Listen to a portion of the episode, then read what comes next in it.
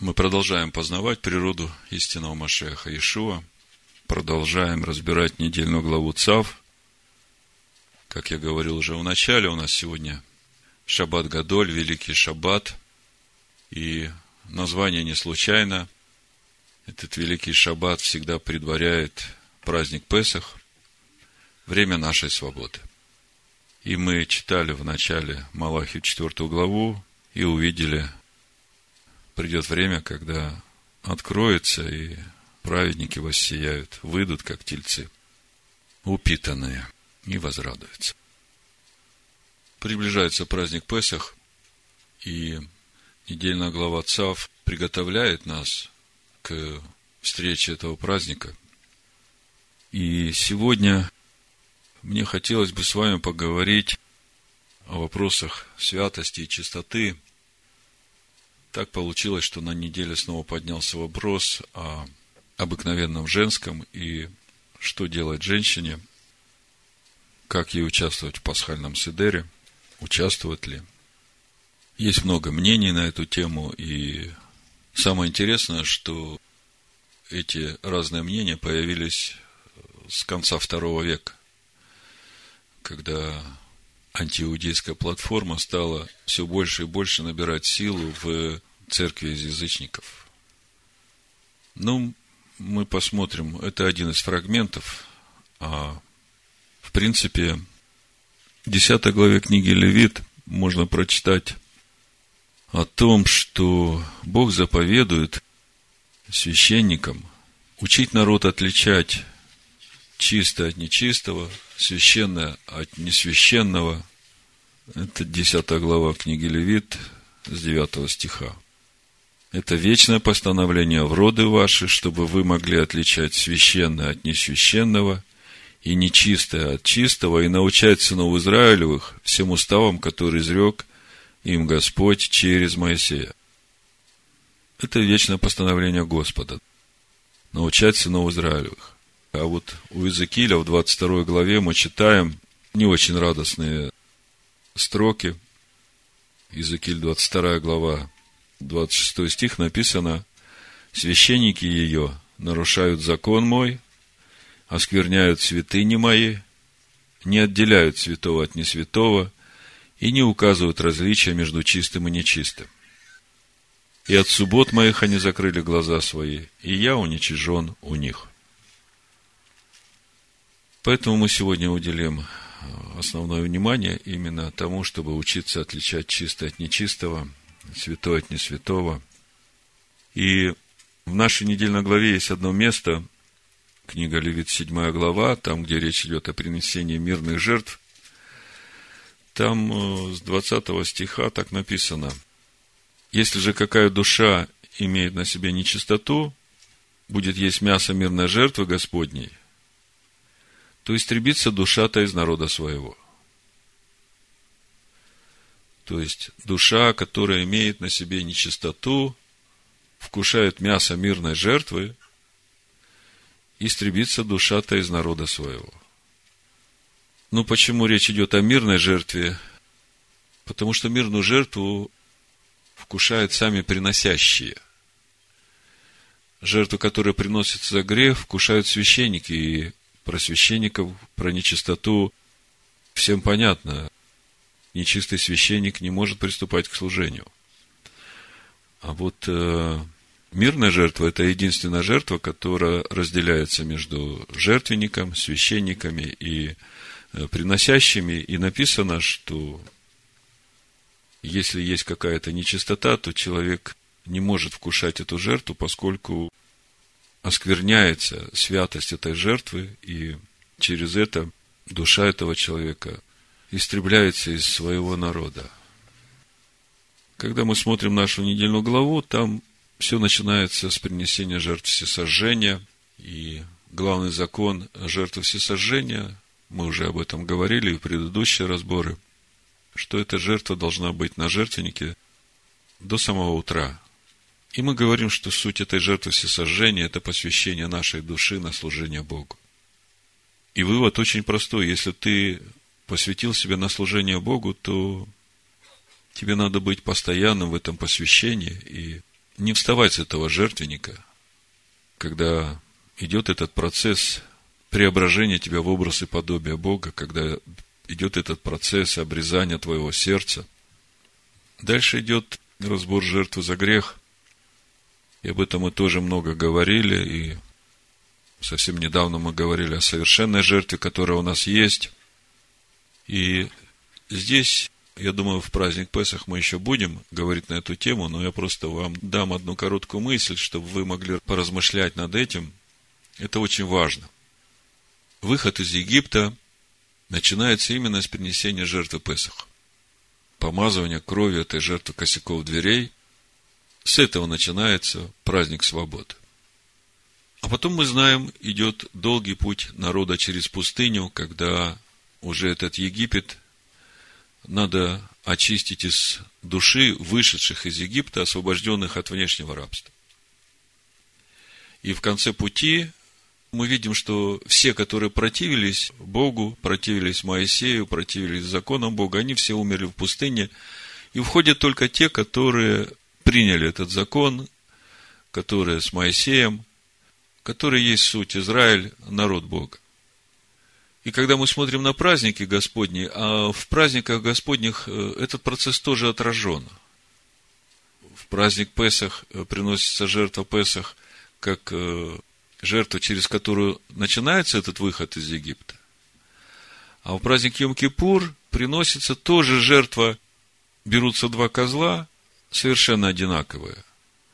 Один приносится в жертву за грех, а другой э, козел отпущения, на которого возлагаются эти грехи, за которые принесли жертву за грех, и выносят э, вон за стан, к.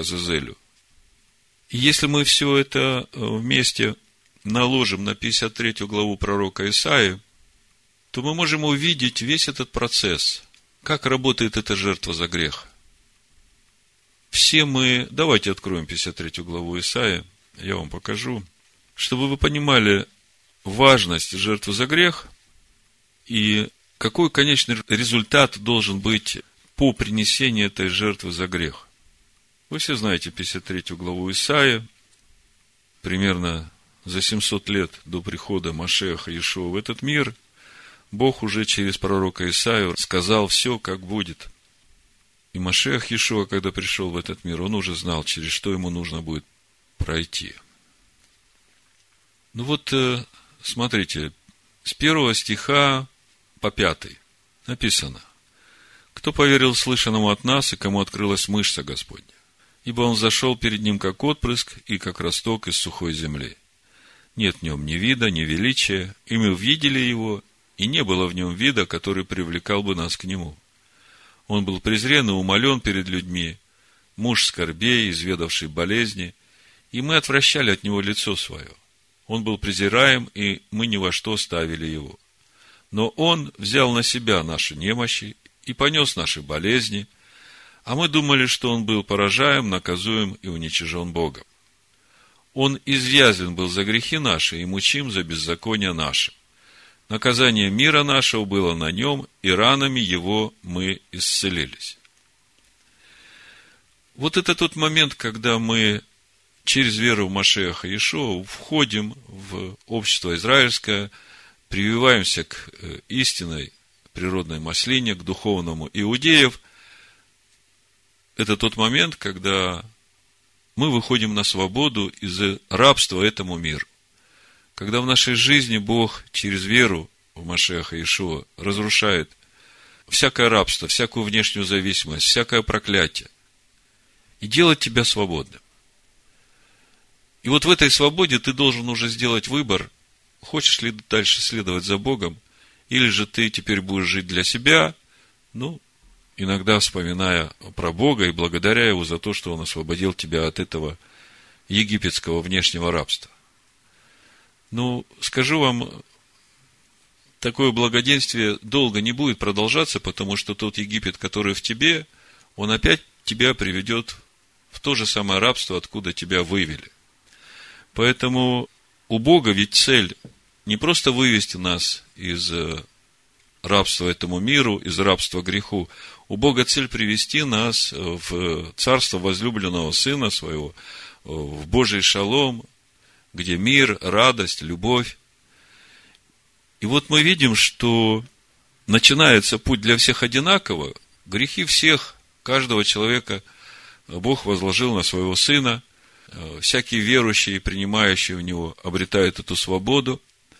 А дальше начинается путь, и на этом пути вот эта жертва совершенная за грех. Мы сейчас говорим о жертве за грех, и я как раз говорю это потому, чтобы вы понимали, какая конечная цель этой жертвы за грех. В 11 стихе 53 главы мы читаем о том, что в конечном итоге оправданы будут те, которые познали Сына Бога, Слово Бога. Те, у которых уже Слово стало плотью внутреннего человека. По сути, это и есть свидетельство оправдания. Если в тебе слово стало плотью, то это и есть суть твоего оправдания. Так вот, смотрите, написано, на подвиг души своей он будет смотреть с довольством. Через познание его он, праведник, раб мой, оправдает многих, и грехи их на себе понесет. Мы разбирали это местописание и говорили, в общем-то, подробно об этом я просто еще раз хочу обратить ваше внимание на то, что стартовые условия для всех одинаковые. Всем дано это прощение, всем открыт этот путь, а вот э, финишная черта, она будет определяться именно познанием. Именно тем, насколько ты разобрался с этим грехом. Вот э, когда мы делаем грех, Потом мы раскаиваемся, приходим к Богу, просим прощения. Бог милостив, Он всему верит, Он надеется, что мы наконец-то обратимся. И у нас есть совершенная жертва, которая омывает нас, очищает, и мы можем продолжать иметь взаимоотношения с Богом, потому что когда мы делаем грех, мы этим грехом а, отгораживаем себя от Бога. И вот в этом процессе ну, один раз пришел, покаялся за свой грех. Ну, второй раз пришел, покаялся за грех. Ну, третий раз пришел, покаялся за грех. Ну, и как долго это может продолжаться? Каждый честный человек, который честен перед самим собой, он понимает, что это уже выглядит несерьезно. Не то, что перед Богом, даже перед людьми. Сколько можно каяться и делать то же самое. Так вот, э, мы должны помнить, что в конечном итоге вот эта совершенная жертва, вот это оправдание и вот это искупление наших грехов, оно будет даровано тем, которые обновят свою природу, которые в конечном итоге будет иметь это свидетельство новой природы, именно той природы, которая заменила вот ту греховную природу, которая заставляла человека делать грех. То есть, когда мы говорим о жертве за грех, это не есть э, как бы вот э, такая возможность жить беззаконно и утешать себя тем, ну, ничего страшного, у меня же есть совершенная жертва, и я могу согрешить, покаяться, согрешить, покаяться, и все нормально. Нет, не все нормально. Какое-то время будет нормально, а потом это обернется очень печально для человека. Так вот, недельная глава ЦАВ приготовляет нас к празднику Песах, и мы знаем, что центральная тема праздника Песах – это пресное и квасное. И суть квасного – это суть этой греховной природы в человеке, от которой человеку нужно избавляться. Квасное – это то, что делает нас нечистым. И заметьте, как рождается это квасное. Ну, вы знаете, что к 14 числу к полдню нужно дом очистить от всего квасного, и суть этого квасного – это пять видов злаковых, а по большому счету это пшеница и ячмень в разных разновидностях. Пшеница и ячмень, которые были в контакте с водой. То есть, зерно или мука и всякие производные, макароны, там, печенье. Я о другом хочу сказать. Я думаю, что вы это все уже знаете. Так вот, э, суть квасного. Смотрите, пшеница это хлеб для духа человека. Ячмень – это хлеб для человеческой души. И вот, э, вот эта вода. Вода – это Слово Божие, да? И вот, э, когда мы погружаемся в Слово Божие, как Яков говорит, как в зеркало начинаем смотреть, напитываться этой водой.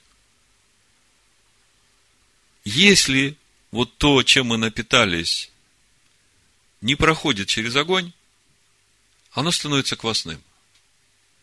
Оно начинает бродить. Оно начинает э, возвышать человеческую гордость. Если посмотреть глубже, что же на самом деле происходит? Человек смотрит в Слово, он понимает, как должно быть, Слово ему говорит. А человек это игнорирует. Слово говорит, это грех. Человек это знает, но никаких усилий не предпринимает для того, чтобы исправить это внутри себя. Хотя Слово знает. Вот она суть квасного. На уровне духа и на уровне души. Слово нам говорит. Мы погружаемся в Слово именно для того, чтобы, получив это знание, пройти через огонь. Что значит пройти через огонь? Это значит пройти через страдания Машеха. И чтобы Машехом получить утешение в себе. Ну, давайте прочитаем, может быть, э, первую главу второго послания Коринфянам, чтобы вы понимали, потому что здесь суть, в общем-то, всего процесса обновления нашей природы и нашего спасения. Второе Коринфянам, первая глава, ну, с третьего стиха я прочитаю. Написано, «Благословен Бог и Отец Господа нашего Ишуа Машеха, Отец милосердия и Бог всякого утешения. Это Павел пишет в Коринф. Утешающий нас во всякой скорби нашей, чтобы и мы могли утешать находящихся во всякой скорби тем утешением, которым Бог утешает нас самих. Ибо по мере, как умножаются в нас страдания Машеха. Умножается Машехом и утешение наше. Вот смотрите, когда умножаются у нас страдания Машеха, в чем суть этих страданий? Ну, вот в прошлый шаббат мы говорили о совершенной жертве. Если мы откроем пятую главу послания евреев, смотрите, здесь не закрывайте, будем читать дальше. Написано 8-9 стих, 5 глава, послания евреям. Хотя он и сын, однако страданиями навык послушанию. И, совершившись, сделался для всех послушных ему виновником спасения вечного. В чем суть этих страданий, которые научили его послушанию? Мы говорили, что Машех пришел в этот мир в такой же плоти, как и мы. Вот э, я вам в прошлый раз не дал это свидетельство, это доказательство. Но в послании римлянам в 8 главе, там, где написано в третьем стихе, написано, как закон ослабленный плотью, плотью, вот этой греховной плотью в человеке, был бессилен, то Бог послал Сына Своего в подобии плоти греховной в жертву за грех и осудил грех во плоти. Так вот, вот это слово в подобии на греческом написано сходной, такой же. Понимаете? То есть вот здесь черным по белому написано, что тело Иешуа, через которое Машех пришел в мир, оно было такое же, как у нас. И поэтому вот мы, возвращаясь в пятую главу послания евреям, читаем, хотя он и сын, однако страданиями навык послушанию. То есть, в чем суть этих страданий?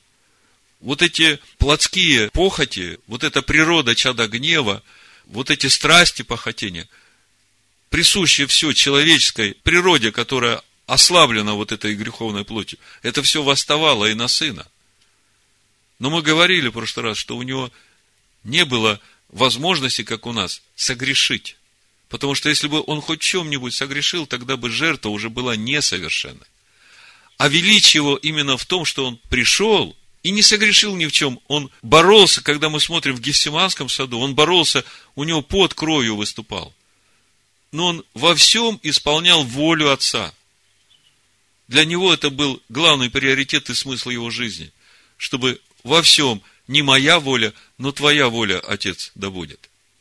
Так вот, мы читали второе послание Коринфянам, первую главу о страданиях Машеха, и говорили об этом процессе как идет вот это очищение нас от греховной природы и наполнение нас новой природой, по сути, Машехом, этой природой, которая и будет нашим оправданием, сутью нашего спасения. Вернемся в первую главу второго послания Коринфян. Значит, э, Павел пишет, ибо по мере, пятый стих, как умножаются в нас страдания Машеха, в нас умножаются страдания Машеха. То есть, в нас живет Машех, и мы, как написано в послании евреям мы читали, также навыкаем послушанию Слову Бога, проходя через страдания, потому что наша душа ищет своего, а мы ее обуздываем, смиряем, и смиряем именно Словом Божьим. И вот э, через эти страдания Машеха, Машехом приходит утешение. То есть, когда мы это делаем, это суть того, что вот этот хлеб проходит через огонь вот эти наши страдания, это суть нашего прохождения через огонь, когда в нас запечатлевается вот эта бесквасная, пресная природа, божественная природа. Понимаете, она просто так не приходит. Всякая жертва огнем осолится, Ишуа говорит. И дальше читаем, Павел говорит, скорбим ли мы, скорбим для вашего утешения и спасения. Видите, утешение Машехом, которое приходит, в этом и есть суть спасения. Если у вас кто-то спросит, а что такое спасение, как достичь спасения, вот дайте ему прочитать это место и объясните. Суть спасения вот в этой новой природе, которую ты обретаешь, проходя через страдания Машех.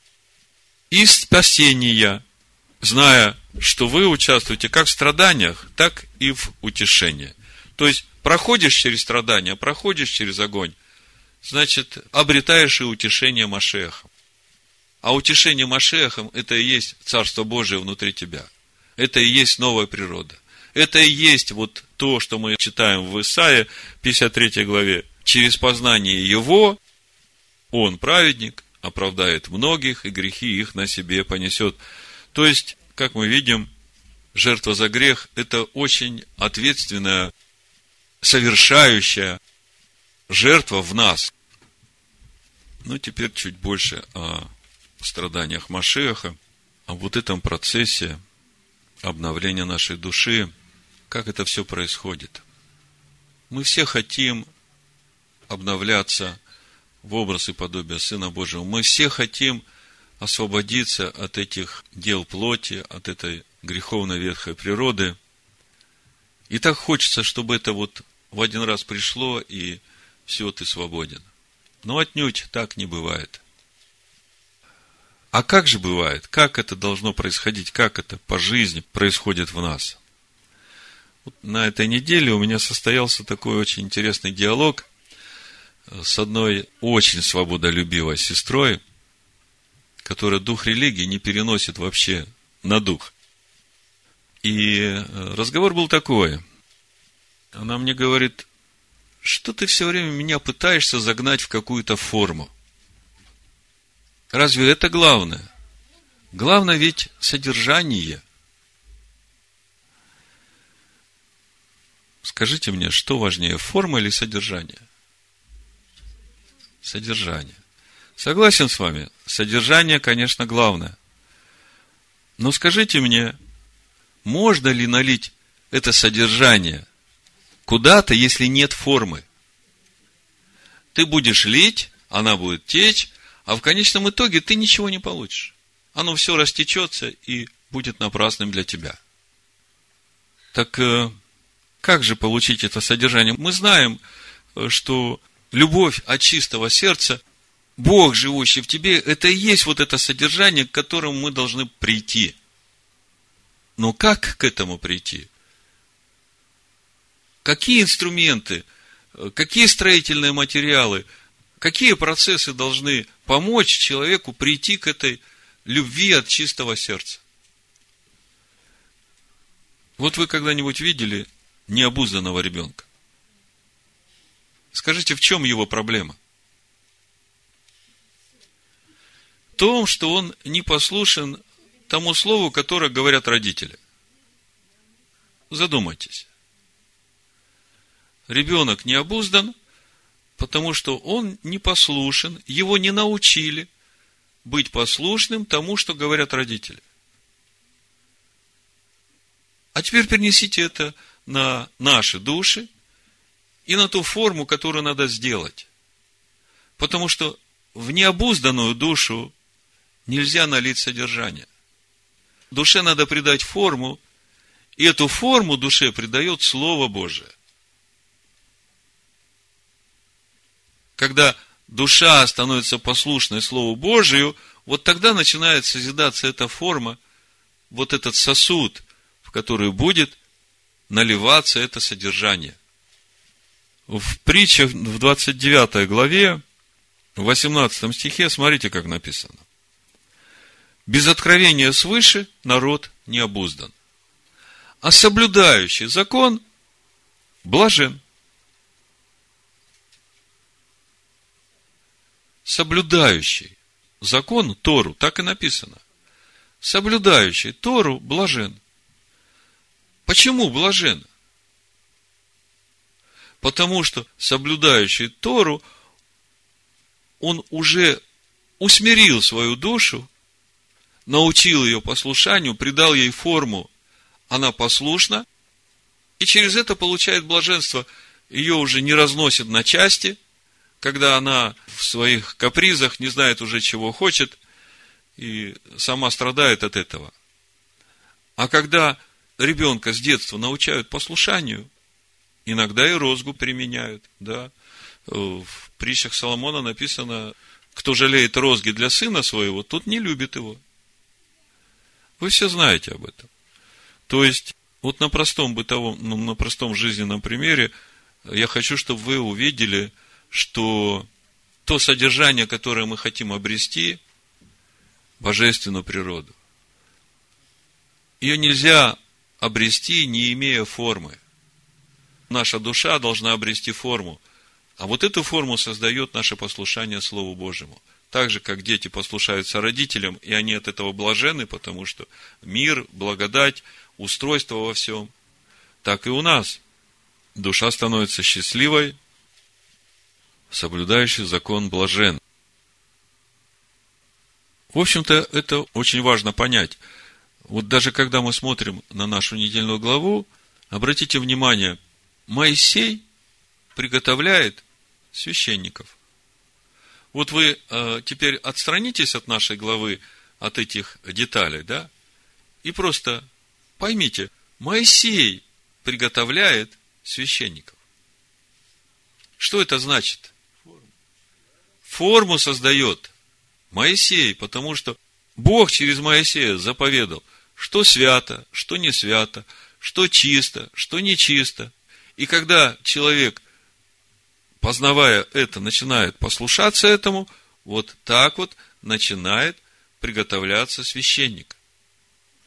А в книге Откровения написано, что Машех Иешуа нас соделал царями и священниками.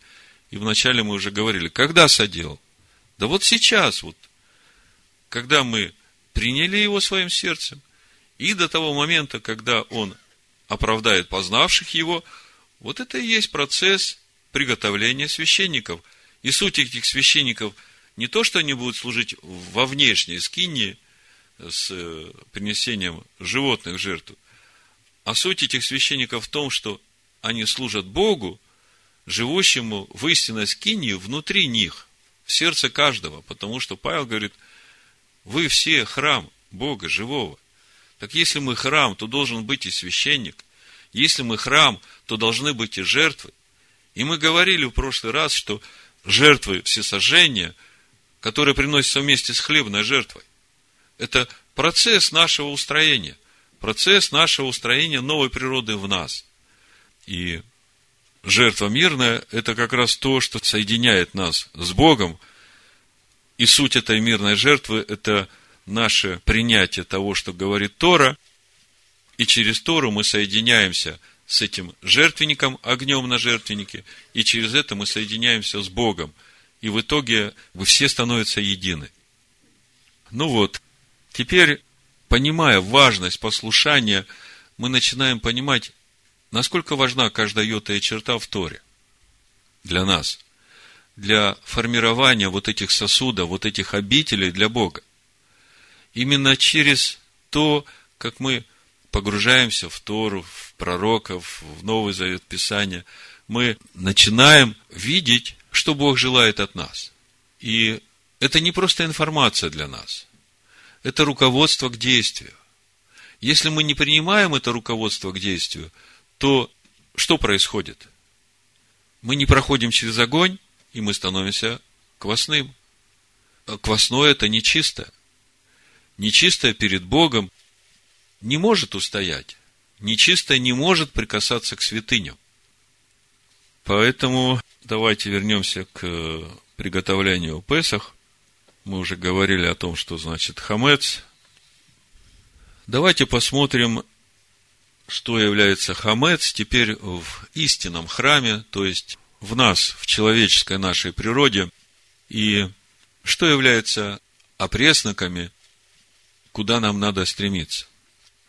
То есть, попробуем сейчас, э, как бы то, что из дома надо убрать, из нашего дома, физического дома, где мы живем, Значит, э, все, что было в контакте пяти этих злаковых, ну, я назову их, это пшеница, полба – это разновидность пшеницы, ячмень, овес и рожь – это все разновидность ячменя. Ну, с этим понятно. Но то, что мы убираем внешне из дома, если внутри нет процессов, если внутри никакой работы не производится, то это не поможет. Это не работает – работает только то во внешнем, что является свидетельством нашего внутреннего. Если мы внутри убираем этот хамец, вот это квасное, если мы принимаем решение проходить через огонь в послушании Слову Божьему, вот тогда это имеет смысл. И когда мы смотрим традицию, традиция ведь тоже учит нас, как тщательно иудей со свечкой – с перышком, всякие щели высматривают, чтобы оттуда все крошки выбрать, чтобы, не дай бог, где-нибудь не закатилась этот хамец. Я вспомнил, жена мне вчера с радостью говорит, слушай, ты можешь представить, вот перебирала шкаф там, нашла в таком месте пачку макарон, что никогда не могла бы подумать, что там могут быть макароны. Я, говорит, не понимаю, как она там оказалась. И она была такая рада. Вот э, я хочу, чтобы мы сегодня заглянули внутрь своей души и нашли эту пачку макарон, которая лежит э, себе спокойненько и думает, что ее никто не найдет и искать не будет. Давайте.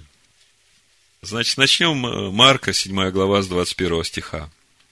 «Ибо изнутрь, из сердца человеческого, исходят злые помыслы, прелюбодеяние, любодеяние, убийство, кражи, лихаимство, злоба, коварство, непотребство, завистливое око, богохульство, гордость, безумство.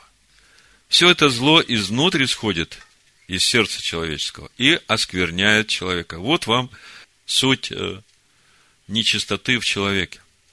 Суть хамец. Э, следующее место. Галатам 5 глава. Буду читать с 13 стиха. К свободе призваны вы, братья, только бы свобода ваша не была поводом к угождению плоти. Но любовью служите друг другу. Ибо весь закон в одном слове заключается – люби ближнего твоего, как самого себя. Если же друг друга угрызаете и съедаете – Берегитесь, чтобы вы не были истреблены друг другом. Я говорю, поступайте по духу, и вы не будете исполнять вожделений плоти. Что значит поступать по духу? Здесь не закрывайте, давайте тут же откроем восьмую главу послания римлянам снова, там, где мы читали. Мы читали третий стих. В четвертом стихе написано – чтобы оправдание закона исполнилось в нас, живущих не по плоти, но по духу. Послушайте, те, кто живут по духу, согласно учению апостола Павла, они должны своей жизнью оправдывать закон. Что значит оправдывать закон? Что он согрешил? О чем говорит Павел? Павел говорит, что можно жить по закону и не согрешать, но для этого надо духом умершлять вот эти плотские дела. И мы призваны к тому, чтобы своей жизнью оправдать закон, который Бог дал через Моисея.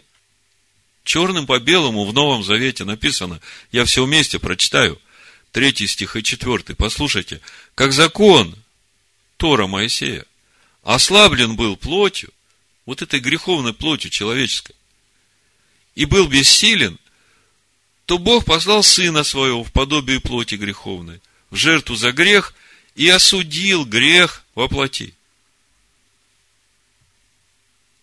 Разрушил власть греха в нашей человеческой природе, в той, в которой мы живем от рождения.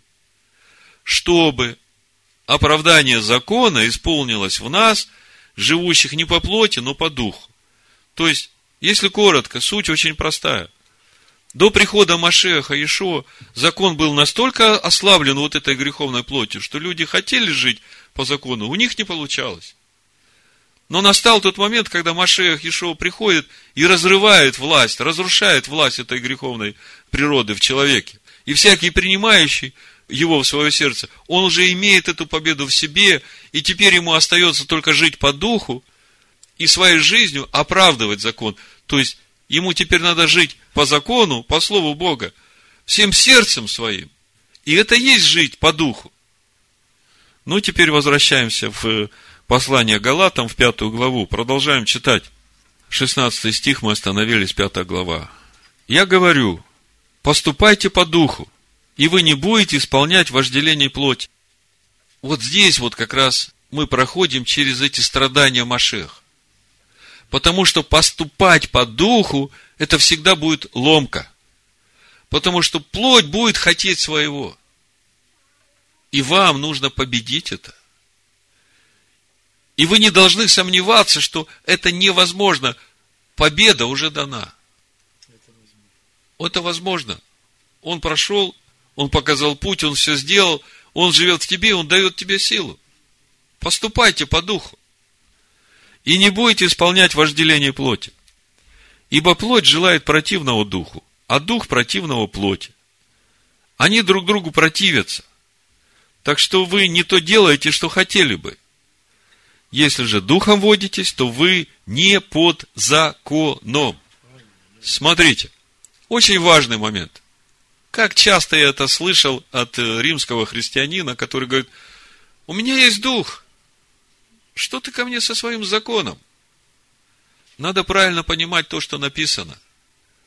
Что значит, мы не под законом, если мы духом водимся? Закон дан для того, чтобы познавать грех, чтобы отличать, что грех, что не грех. То есть, закон судит того, кто согрешает. Так если мы поступаем по духу, то мы живем по закону Бога, и закон нас уже не судит, потому что судить-то нечего. Мы в законе Бога живем.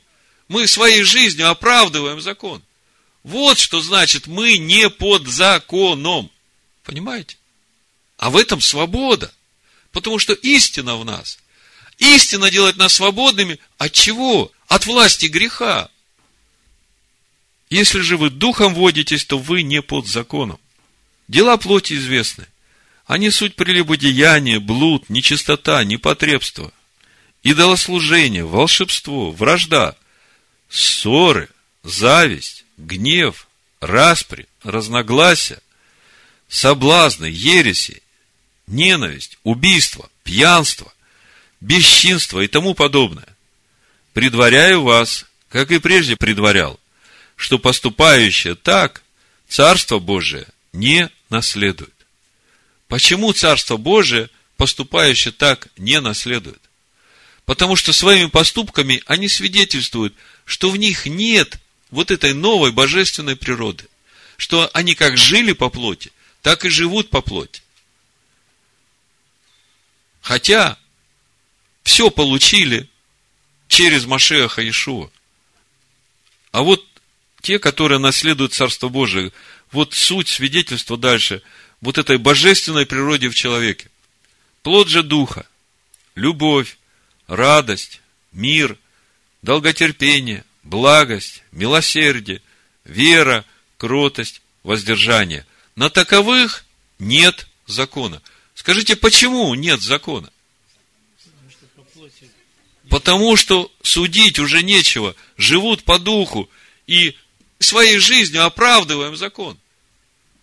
Любовь, радость, мир, долготерпение, благость, милосердие, вера, кротость, воздержание – это уже плоды. Плоды вот этой новой природы в человеке. Человеке, который законом обрезал свою душу, придал форму своей душе, сделал ее обителю для Бога.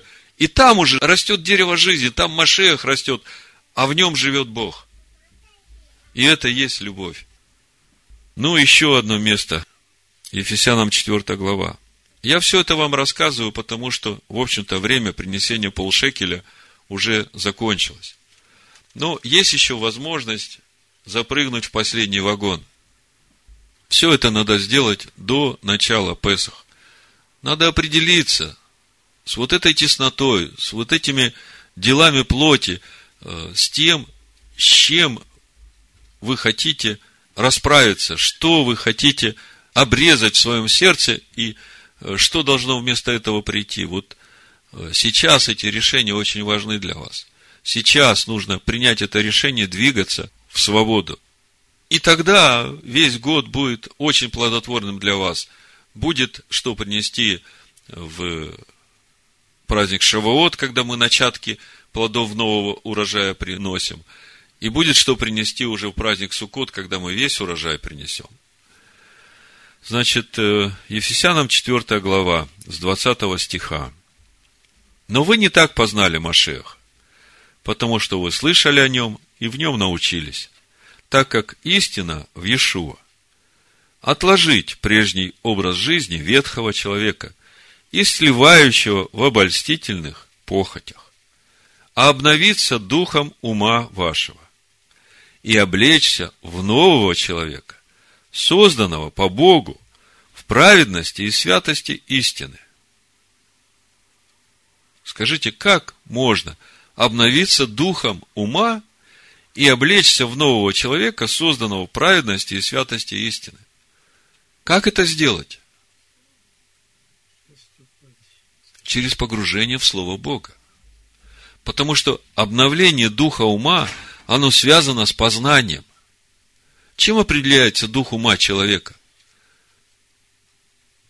Вот посмотрите на каждого человека, он каждый издает свое благоухание. Так же, как э, в природе цветы. Роза пахнет, э, как роза, фиалка пахнет, как фиалка и так далее. Чем определяется это благоухание? Внутренним содержанием. Так вот, дух ума человека определяется мыслями души человека. Какие мысли в душе твоей, такой ты и есть. И вот, чтобы обновить свою природу, нужно мысли души изменить. И это не те мысли, которые у тебя лихорадочно крутятся в голове, э, когда ты думаешь, так, свет выключила или нет, утюг выключила или нет, еще что-нибудь. Это не об этом. Мысли души человека – это его квинтэссенция, это его стержень, это его ценности, это его характер, это его отношение к тому, что происходит вокруг. То есть, это весь внутренний мир человека, который характеризует самого человека. По сути, одним словом, имя человека. Внутренняя сущность человека, мысли души человека. Так вот, для того, чтобы обновиться духом ума, нужно обновить мысли души человека. А мы сегодня начали с того, что что первично, форма или содержание? Что первично, форма или содержание? И опять э, без формы не будет содержания. А самое это важное, вот в той форме, которую предлагает нам Бог, суть Слова Бога, там уже есть содержание. Там живет Бог. И для того, чтобы обновиться духом ума, надо принять эту форму своей душой. Для того, чтобы принять своей душой эту форму, надо же ее туда загнать, в эту форму. И тогда уже не будет возникать вопросы, что ты меня постоянно пытаешься загнать в какую-то форму. Да не я. Я сам себя пытаюсь загонять в форму, которая есть Слово Божие. Это мне нужно, это каждому из нас нужно, потому что через это душа научается послушанию. А когда душа научается послушанию, то она и обретает эту форму. И тогда вместе с этой формой приходит и содержание. Страдания Машеха, Машехом утешение. Обновиться духом ума вашего, продолжаю читать четвертую главу, 24 стих, и облечься в нового человека, созданного по Богу, в праведности и святости истины. Всего два стиха, а здесь, в общем-то, весь процесс нашего пути в образ и подобие Сына Божьего. 25 стих. «Посему, отвергнув ложь, говорите истину каждый ближнему своему, потому что мы члены друг другу.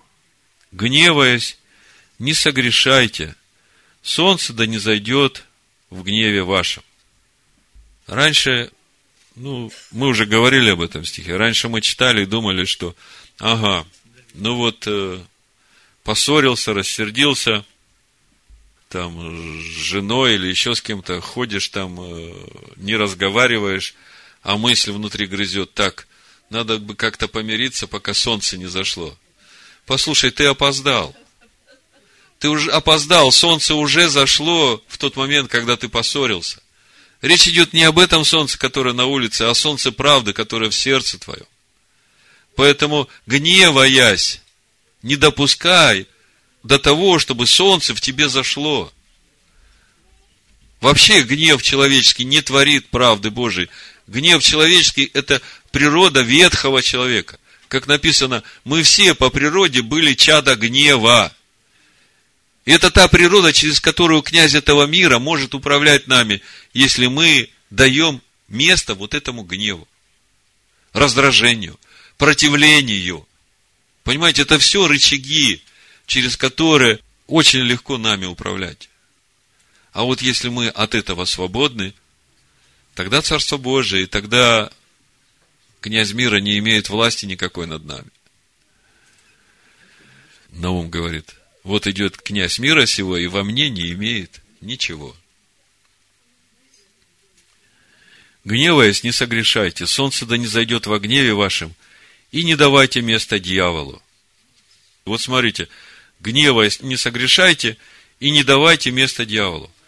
То есть, как только ты дал место своей ветхой природе, ты тут же уже открыл двери для этого хитрого шептуна, змея. А потом думаешь, откуда вдруг столько сразу неприятностей навалилось? Только разгневался, только погасил в себе солнце, и тут на тебе. Там разбилось, там упало, там э, пропало, как будто э, по нажатию одной кнопки. Место дал дьяволу, и все, а он тут как тут, он пришел украсть, убить и погубить. Так не давай ему места. А вот тут вот как раз и приходит вот этот момент обузданности. Обузданный ребенок, он послушен. И это послушание, это смирение приходит вот через познание Слова Божия, когда мы читаем закон Бога и начинаем послушаться – то, как мы понимаем. Вот ты на своем уровне, Бог тебя знает. Он тебе поможет и подскажет. Но то, как ты понимаешь, вот на этом уровне и живи. И продолжай познавать. Бог тебе будет открывать дальше. Но когда Бог тебе будет открывать, и ты будешь это принимать, то тебя уже никто не сможет усомнить. И ты это не забудешь. Это уже будет твоей новой природой. Кто крал, впредь не кради. А лучше трудись, делая своими руками полезное, чтобы было из чего уделять нуждающимся. Никакое гнилое слово да не исходит из уст ваших. Смотрите. Никакое гнилое слово да не исходит из уст ваших. Скажите, почему исходит из уст наших гнилое слово? Что такое гнилое слово, знаете? Вот когда ты разговариваешь в раздражении, в гневе, ты можешь наговорить столько неприятных вещей своему ближнему. И как вы думаете, кто это говорит? Ветхая природа. А в итоге ты разрушил не только своего ближнего, ты себя разрушил. Ты себе сделал вред. Я как-то свидетельствовал один раз, в какой-то из проповедей это есть, как я ехал в таком благостном расположении духа, наполненный такой, и там мне надо было переехать через дорогу, а один стал прям специально и не пропускает меня, и я тут э, начал сигналить, типа того, что пропусти меня. Я даже ничего не сказал, а вот это само поведение сигналил. Я вдруг чувствую, как во мне все угасилось. То есть, вот это движение гнева внутри прошло, и все, все ушло. Я ничего не сказал. Только допустил своей душе дать вот этому движению гнева э, просто двинуться через меня. Все. Я просто почувствовал, как я как проколотая шина сразу.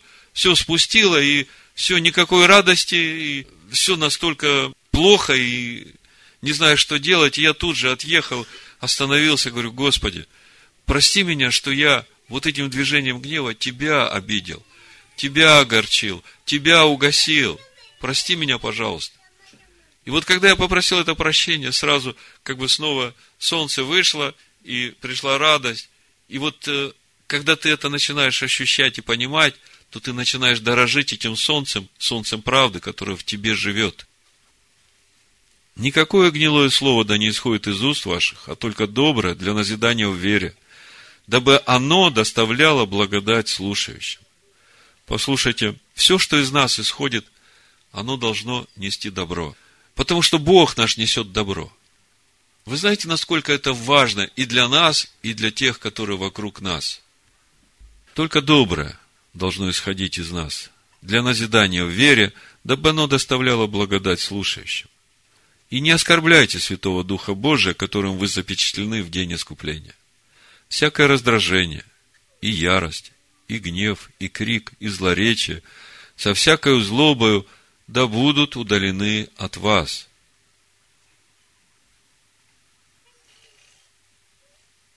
Как важно это для нас – чтобы всякое раздражение, даже самое маленькое, было удалено от нас. А для того, чтобы это было удалено от нас, наша душа должна быть в таком смирении. Наша душа должна быть настолько посвященной вот этому духу благодати, который в нас. Будьте друг к другу добры, сострадательны. Прощайте друг друга, как и Бог в Машехе простил вас. Ну вот, э, я думаю, из всего, о чем мы прочитали сейчас, каждый для себя увидел этот хамет в себе, и я думаю, вы поторопитесь с тем, чтобы принять решение проходить через огонь, чтобы новую природу туда запечатлеть. Вы должны всегда помнить, что праздники Господни – это времена свидетельства. Как на иврите праздник Господень? Маэт, Маэдим. Эд – свидетель. Это время свидетельства. И в Песах, если вы хотите, чтобы Песах для вас был плодотворным, мы должны принести это свидетельство Богу, что вот она теснота, вот он этот Мицраим. Вы же понимаете, что Мицраим на иврите – это теснота. Это и географическая территория. Но изначально, духовно, Мицраим – это теснота. И вы должны каждый в своем сердце определиться с этой теснотой и дать свидетельство Богу и сказать, Господи, вот она, эта теснота. А вот этот простор, в который я хочу идти. Я готов проходить через огонь, помоги мне. И вот именно так этот Египет будет удаляться из вашей души, очищаться ваша душа от этого Египта. Апостол Павел в первом послании Коринфян, в пятой главе, седьмого стиха пишет, «Итак, очистите старую закваску, чтобы быть вам новым тестом, так как вы бесквасны, ибо Песах наш, Машех, заклан за нас. Посему станем праздновать не со старой закваской, не с закваской порока и лукавства, но с опресноками чистоты и истины. Вот после всего, что я вам сказал, я думаю, эти стихи должны совсем по-другому вам говорить. Другому вам говорить. Другому вам говорить. Другому вам говорить. Другому вам говорить. Другому вам говорить.